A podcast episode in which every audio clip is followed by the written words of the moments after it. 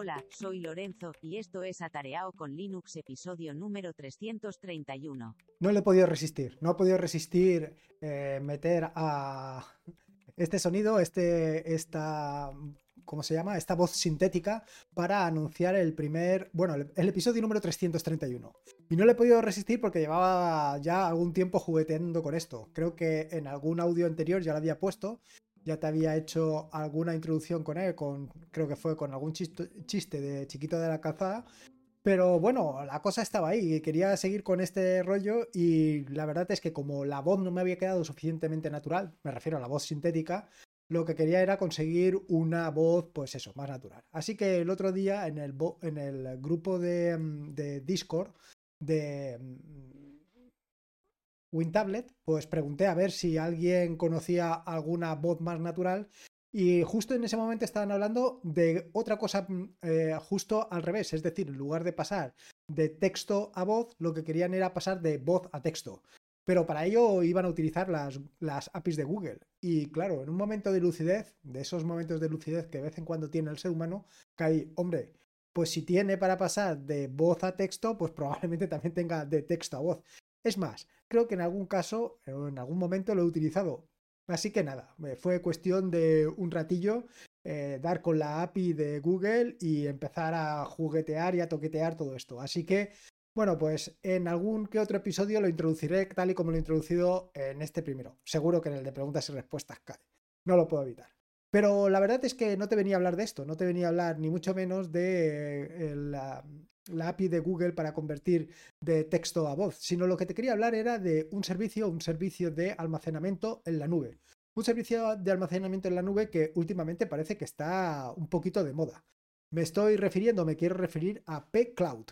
Ahora que hay gente, de ello es RFOG, que está como un loco probando todo tipo de servicios, iCloud, Google Drive, eh, One, OneDrive, eh, Dropbox, bueno, pues la verdad es que yo no utilizo ninguno de esos y no utilizo ninguno de estos por algo que ya te he comentado en varias ocasiones. Y es que realmente, pues prácticamente todo lo que hago está subido y compartido en la nube. Eh, bueno, vaya, está o en GitHub, en GitLab, en, eh, bueno, en el servicio de podcasting que utilizas tú, vamos, en Anchor o está en la propia página web, con lo cual en raras ocasiones utilizo este tipo de servicios. Incluso, por ejemplo, el tema de alojar algunas aplicaciones o algunos archivos o algunos eh, documentos que comparto con otras personas lo tengo alojado directamente en mi propio servicio, en File Browser. Y lo tengo así porque, bueno, con el paso del tiempo me he llevado más de una desagradable sorpresa, como es que, por ejemplo, cambiar las condiciones en las que Google ofrecía o dejaba de ofrecer este tipo de servicios o otros, mm, otros servicios, no tiene por qué ser Google. Quiero decir que también ha sucedido con Dropbox, que en un momento determinado me limitó la cantidad de enlaces que podía compartir o la cantidad de descargas que se podían hacer. En fin, que para evitar todo este tipo de situaciones, lo más interesante es que tú tengas, pues, el poder eh, tecnológico, que tú seas completamente independiente, que seas independiente tecnológicamente. Para ser independiente tecnológicamente, bueno, pues en diferentes capítulos de este podcast, en la página web, en atareado.es y en diferentes medios que voy reproduciendo por ahí, tienes suficientes herramientas como para que seas completamente independiente. Sin embargo, como en muchas ocasiones digo, hay momentos en los que ser independiente o ser tan independiente, pues no es muy interesante. Y no es muy interesante porque tienes que recordar que eh, la independencia tiene un coste. Y ese coste es que tú tienes que mantenerla. Así que, pues por ejemplo, hay determinadas cuestiones, como por ejemplo las fotos, que yo, en mi caso, pues las tengo alojadas en Google Fotos, porque sé que ellos no las van a perder. Y a lo mejor en tu caso también sucede esto, pero no tiene por qué ser así. También hay otras herramientas como pueden ser Photopris que te van a permitir hacer esto. En fin, que todo depende de ti, depende qué cosas quieras tener en un sitio y qué otras no quieras tener. O qué cosas quieras mantener tú con tu trabajo y tu esfuerzo y qué otras prefieres que eh, delegarlas en otros servicios o en otras empresas para que sean ellos los que se encarguen de hacerlo. Así, en este caso, te voy a hablar de pCloud. Eh, recientemente leí en Linux Adictos sobre esta, este servicio de almacenamiento en la nube y la verdad es que me llamó muchísimo la atención.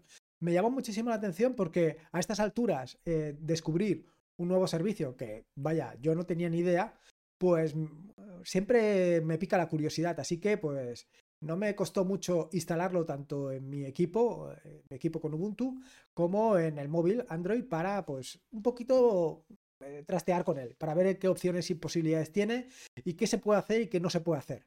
Sobre todo por aquello de que una de las premisas o de las, ¿cómo te diría yo? De las ventajas, de las ventajas que mm, hablan los desarrolladores de esta herramienta es su seguridad. Hablan mucho de la seguridad, de que es una empresa, o vaya, básicamente la empresa que hay detrás de P-Cloud está instalada en Suiza, con lo cual, pues allí se tienen que mm, regir o tienen que estar bajo las leyes suizas que siempre, pues, tienen un miramiento más, eh, digamos, más cercano a las personas, en el sentido de que pues están más ligados a las personas que a las empresas, por así decirlo. Pero bueno, esto ya te lo comentaré un poquito más adelante. Total, que con todo esto, y también después de hablar de, con Ángel de YouGeek sobre este servicio que ya lo tenía instalado de hacía tiempo, pues me decidí a probarlo y a ver qué opciones, posibilidades y qué características tenía. Y efectivamente, pues eh, esto ha sido relativamente sencillo. La instalación ha sido muy, muy, muy sencilla. Eh, básicamente no me ha costado absolutamente nada, porque entre otras cosas es una de esas aplicaciones que gracias a Dios están distribuidas con App Match. Con lo cual, el primer problema resuelto, de un plumazo. El inconveniente probablemente haya venido de la parte del cliente, del cliente de terminal, que ese sí que no lo he podido instalar. No sé por qué, me, no, me da un error y no, no consigo que funcione. Con lo cual, pues bueno, ahí tengo un pequeño problemilla, un pequeño inconveniente que supongo que tarde o temprano terminaré por resolver. Por supuesto, en Android no he tenido ningún problema. Ha sido súper sencillo ponerlo en marcha. Así que nada. Una de las características que me ha llamado la atención de esta herramienta es su forma particular o peculiar de darte almacenamiento libre en sus servicios te llegan a dar hasta 10 gigas de almacenamiento, siempre y cuando pues eh, realices una serie de pasos. Es decir, te ponen unos retos para darte esos gigas de forma totalmente gratuita. Esto me recuerda mucho a unos retos o no sé cómo llamarlo. Sí, supongo que retos que eh, puso en su momento Dropbox para que consiguieras más, eh, más gigas de almacenamiento en su nube. Evidentemente, cuando hay un reto de este estilo, lo que buscan es captar más usuarios. Y esto un poco va de la misma manera. No solamente buscan captar más usuarios, sino que estés un poquito más ligado a su servicio. En este sentido, pues evidentemente te piden que tengas, por ejemplo, uno de los retos es que simplemente te descargues su aplicación y la tengas instalada en tu equipo. Lo mismo con Android. Otro paso adicional es que sincronices tu móvil Android de manera que todo lo que hay en tu móvil se suba a la nube y así sucesivamente. Son pequeños pasos que como ves, primero intentan, eh, digamos, eh, que estés lo más ligado a su servicio y por otro lado, llegado a un determinado punto, lo que te invitan es que pues difundas, que otras personas también conozcan este servicio y los traigas. Y por cada persona que traes, pues también te dan un giga y así sucesivamente. Creo que está limitado a 10 gigas, pero no me hagan mucho caso porque a lo mejor eh, está limitado a 20. Ahí ya no, no, te sé decir. La cuestión es que, como ves, pues es una manera un tanto em, diferente de darte eh, esa, como te digo, ese almacenamiento gratuito. Bueno, realmente gratuito no es porque tienes que hacer unos trabajos previos para poder tenerlo. Pero bueno, ahí está. A mí la verdad es que me ha llamado la atención y me ha llamado la atención precisamente por eso, por darle un poquito la vuelta a la cosa y, y que pues sea una manera distinta de ofrecerte ese eh, almacenamiento en su nube. Por supuesto, yo he dejado en las notas del podcast el enlace para que si utilizas ese enlace, a mí me den ese giga y, tenga un poquito más de, espacio. Lo cierto es que podían haber hecho, y yo creo que Dropbox lo hizo en su momento así, que si utilizabas el enlace de alguien, a él le daban un giga y a ti también. Y esto sería mucho más interesante que solamente se lo den a, a una de las dos personas, porque en este caso tú estarás pensando, bueno, ¿y yo por qué voy a utilizar tu enlace? Claro, es así. Bueno, algunas cuestiones interesantes sobre este servicio o características interesantes o que me han llamado enormemente la atención. La primera, un poco lo que te he comentado al principio del podcast, o hace unos minutos, y es el tema de la protección de datos suiza. Ellos, bueno, pues hablan de que están implantados en Suiza, que la empresa tiene su implantación en Suiza, con lo cual em, tienen que cumplir la legislación vigente de Suiza. como te decía anteriormente, la legislación eh, suiza pues, es mucho más restrictiva con la intromisión en las personas, en los derechos y privacidades de las personas.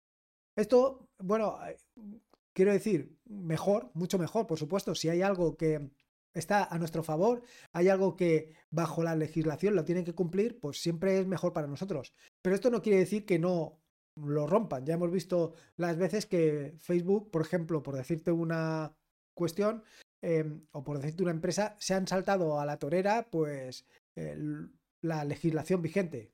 Bueno, es así. Eh, han pagado sus multas y ya está. Entonces, que em, una empresa resida en Suiza y esto lo diga como eh, o enarbole esta, esta bandera como defensa de la privacidad de los usuarios, ahí te lo tienes que creer. Otra cuestión, evidentemente, esta sí que es clara, es el acceso desde cualquier servicio, desde cualquier herramienta. Evidentemente, como te digo, yo lo he probado tanto en Ubuntu, en mi equipo, como en Android. Y en ambos eh, dispositivos ha sido súper sencillo de instalar y muy fácil. Claro, evidentemente, como te decía anteriormente, la cuestión es que he utilizado App Match. Si con App Match es difícil de instalar, ya te puedes morir. Bueno, es una idea, una sugerencia o como tú lo quieras ver, pero ahí está. Mm, cuanto más sencillo, mejor. Pero como te decía, el problema con la terminal. Lo cierto es que a ver, a mí, pues poder eh, automatizar determinados aspectos de la aplicación utilizando algunos scripts en Bash o, eh, o, utilizando Python o cualquier otra herramienta similar, otro lenguaje similar, pues me hubiera venido perfecto. Y no dudo que seguiré investigando y seguiré dándole una vuelta hasta que consiga hacerlo. Porque yo creo que, por ejemplo, eh, tener unas determinadas imágenes o unos determinados archivos, no solamente almacenados en tu equipo, sino que en un momento determinado, cumpliendo unas condiciones bueno, pues unas condiciones que tú pongas se pueda copiar fácilmente a esta nube, pues es muy interesante. Pero no te creas que tampoco va a hacer falta esto, por lo que te comentaré un poquito más adelante. Otra cuestión, pues respecto a la seguridad, y lo que hablan es que pues todo lo que está en la nube eh, tiene una primera capa de cifrado. Una primera capa de cifrado que pues al final le ponen las cosas un poquito más complicadas al resto de usuarios bueno, al resto de usuarios que quieran, mm, digamos, inmiscuirse en tu privacidad. Además de esa primera capa de, de, seguridad, esa capa primera de cifrado, tiene una segunda capa de cifrado. Aunque esta segunda capa de cifrado, pues está, digamos, protegida o más que protegida, es de pago. Quiero decir que si tú quieres la segunda capa de, de privacidad, de seguridad, la segunda capa de cifrado tienes que pagar. Aunque, como te comentaré un poquito más adelante, pues tampoco hace falta no hace falta, eh, quiero decir, no hace falta dentro de lo que, dentro de lo que cabe. Quiero decir, me estoy adelantando y, no quiero adelantarme tanto. Bueno, lo siguiente es que te permite crear enlaces compartidos. Eh, esto eh, es muy interesante y esta es una de las razones por las que abandoné, Dropbox. Porque los enlaces, pues al final me impedían, a partir de una cantidad determinada, que lo pudiera utilizar la gente. Aquí creo que está limitado a 50 gigas, que ya está bien. En la, en la versión gratuita, por supuesto, porque tiene versión de pago y en esa versión supongo que en vez de 50 gigas tendrás bastante más. Más cosas interesantes. Bueno, lo que se refiere a acceso y a sincronización. Aquí tiene unas características muy interesantes porque lo que te permite es no solamente acceder desde cualquier sitio, evidentemente, sino además el tema de la sincronización y copias de seguridad en el sentido de que tú le puedes decir algunos eh, directorios de tu equipo, por ejemplo, mis documentos, la configuración, o archivos, o, imágenes, que directamente se van a subir a la nube, pero no solamente se van a subir a App Cloud, sino que además te van a permitir realizar control de versiones sobre esos y mantenerlos durante hasta un año, lo cual es realmente muy interesante, sobre todo para los que tenemos las manos muy largas y que en un momento determinado podamos borrar algo y que sea un desastre. Así que esto es algo que puedes tener em, muy en cuenta. Y otra característica que me ha llamado mucho la atención y que me ha parecido realmente interesante, eh, y por lo que te decía anteriormente, que a lo mejor no necesito en absoluto el tema de, de, la, de la aplicación para la terminal, es que monta directamente la nube P-Cloud en tu equipo lo monta como una carpeta adicional. O sea, tú cuando entras en tu equipo vas a entrar en, vas a encontrar una carpeta que normalmente no está, que se llama pCloud Drive, que contiene todo lo que hay. Bueno, que contiene, que contiene enlaces a todo lo que hay, pero que te permite trabajar como si estuviera en el local. ¿Esto qué quiere decir? Pues lo que quiere decir es que si tú tienes un ordenador, un equipo, un disco duro de 50 gigas, por decirte una cantidad, y has conseguido esos 10 gigas que te ofrecen P-Cloud, lo que vas a aumentar es tu disco duro en 10 gigas más. Porque esos, eh, esa cantidad de gigas que te ofrecen P-Cloud no están en tu equipo, sino que los tienes de forma virtual. Eh, por supuesto que tiene además sincronización automática entre diferentes y múltiples dispositivos. Tú puedes seleccionar que quieres sincronizar para un sitio, que quieres sincronizar para otro. Eh, vamos, que es una maravilla. Puedes hacer copias de seguridad de aquellos directorios que tú quieras, como te he comentado anteriormente. Otra característica súper interesante es que tiene reproductor integrado, tanto de audio como de vídeo. Me refiero evidentemente al reproductor integrado en lo que se refiere al navegador. Quiero decir que cuando tú accedes a P-Cloud, tú eh, accedes a tu cuenta de, P-Cloud en, en, la web y puedes ver, pues imagínate que has subido todos los podcasts de Atareado con Linux, los tienes allí uno detrás de otro y quieres escuchar uno en concreto. No tienes que descargarlo ni tienes que hacer nada, simplemente con darle al reproductor que hay allí ya lo puedes escuchar. Una de las grandes ventajas. Y lo mismo que sucede con el audio, también te sucede con el vídeo, con lo cual también tienes ahí otra ventajilla. Más cosas interesantes. Eh, mm, creo recordar, a ver, tengo aquí algunas notas. Bueno, que otra cuestión interesante, que además de la que del control de versiones que tienes, para el caso de todos los archivos también tiene control de versiones para los archivos normales. Lo que te guarda es una copia durante un mes y después del mes pues se pierde. Pero esto es muy interesante. Además, según he leído en la página web, lo que hacen es que todos tus archivos se guardan por triplicado en tres servicios distintos. Yo quiero recordar que esto es algo muy parecido a lo que tiene Amazon con todo el tema del control de versiones, etcétera, etcétera. Mm, lo siguiente que te quería hablar era sobre los ajustes de pCloud. La cuestión es que estaba toqueteando yo los ajustes de pCloud para, bueno, pues para personalizar eh, la experiencia a mis necesidades y en un momento determinado me he dado cuenta que estaba, eh, que, hablaba de región, región de datos. Y digo, ¿esto de la región de datos? ¿Esto a qué se refiere? Bueno, pues esto de la región de datos se refiere a que tus datos pueden estar o bien alojados en Estados Unidos o en Europa. Y cuando me he querido dar cuenta, mis datos estaban alojados en Estados Unidos. Claro, esto me ha llamado muchísimo la atención y digo, no sé, ¿en qué momento he elegido yo una cosa o la otra? Ciertamente, cuando he visto esto, pues lo primero ha sido decidir cambiar eh, la ubicación. ¿Para qué? Pues estar protegido por la legislación europea. Bueno, pues he ido a cambiarlo y ¡pam! Primera sorpresa, 19,99 euros cambiarlo de Estados Unidos a Europa. ¿En serio? ¿A estas alturas de la vida? ¿Qué pasa? ¿Que lo mandan por sobre o qué? No lo he entendido. No entiendo. O sea, no termino de entender por qué te va, o sea, por qué tienes que pagar casi 20 euros o 20 euros por, por mover unos archivos de Estados Unidos a Europa. Ya te puedes hacer una idea de lo que he hecho. Lo que he hecho ha sido anular una cuenta y crearme otra cuenta con otro correo distinto. Ya está. Y asegurarme, por eso te lo explico, o te lo cuento, para que te asegures cuando inicies esta cuenta, cuando inicies pCloud, que lo haces en la zona de Europa, para que no te lleves la sorpresa tan desagradable como yo.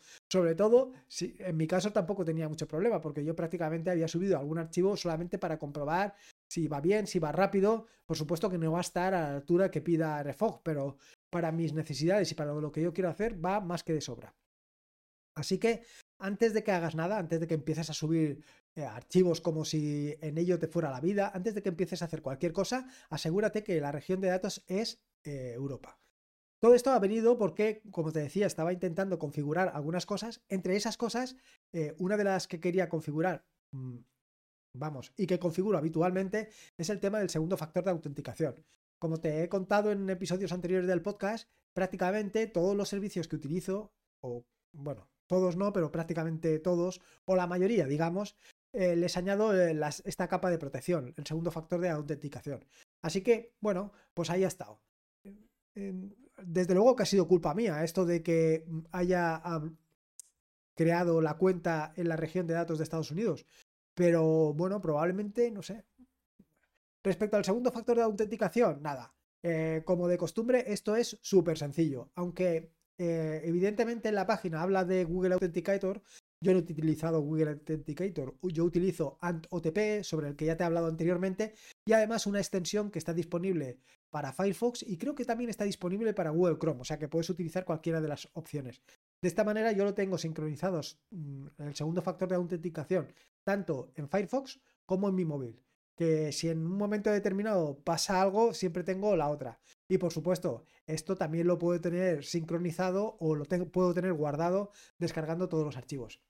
Eh, esto de activar el factor de autenticación, yo creo que hoy por hoy es algo que tienes que hacer, eh, vamos, sin lugar a dudas. Yo creo que es un paso fundamental. Aparte de esto, ¿qué más cosas te puedo decir de pCloud? La verdad es que eh, el consumo, bueno, pues es relativamente reducido. No es una cosa que esté ahí consumiendo una barbaridad. Yo no me he encontrado nada del otro mundo, la verdad, ni tanto en CPU como en memoria. Tampoco es que le haya prestado mucha atención. Y luego, eh, respecto a los precios de, esta, de este servicio, decirte que me ha llamado la atención que, a ver, hasta, bueno, los precios no te los sé decir porque tampoco es una cosa que me esté preocupando demasiado en tanto en cuanto actualmente no, no voy a contratarlo. Pero lo que me ha llamado la atención es que tiene servicios, o sea, tiene la posibilidad de contratarlo para toda la vida. Es decir, lo contratas hoy y pagas, creo que había un servicio que eran 500 euros, que es una pasta, pero creo que esos 500, eran, eh, eh, esos 500 euros eran por dos teras para toda la vida. A lo mejor así tiene algún sentido, o no, porque ten en cuenta que eh, una de las características que está sucediendo actualmente con todo el tema de los precios de, del almacenamiento y todo esto es que están bajando. Con lo cual, a lo mejor esos 500 euros se devalúan muy rápidamente en el tiempo, en el sentido de que hoy dos teras pues sí, dos teras a lo mejor eh, al año son dos, bueno, no te sé decir 100 euros por decirte una cantidad, y dentro de un par de años eh, es nada, ¿sabes? Bueno, esto es una opción que tienes que tomar, esto como todo, cada uno elige lo que quiere y hace un poco de su capa un sallo.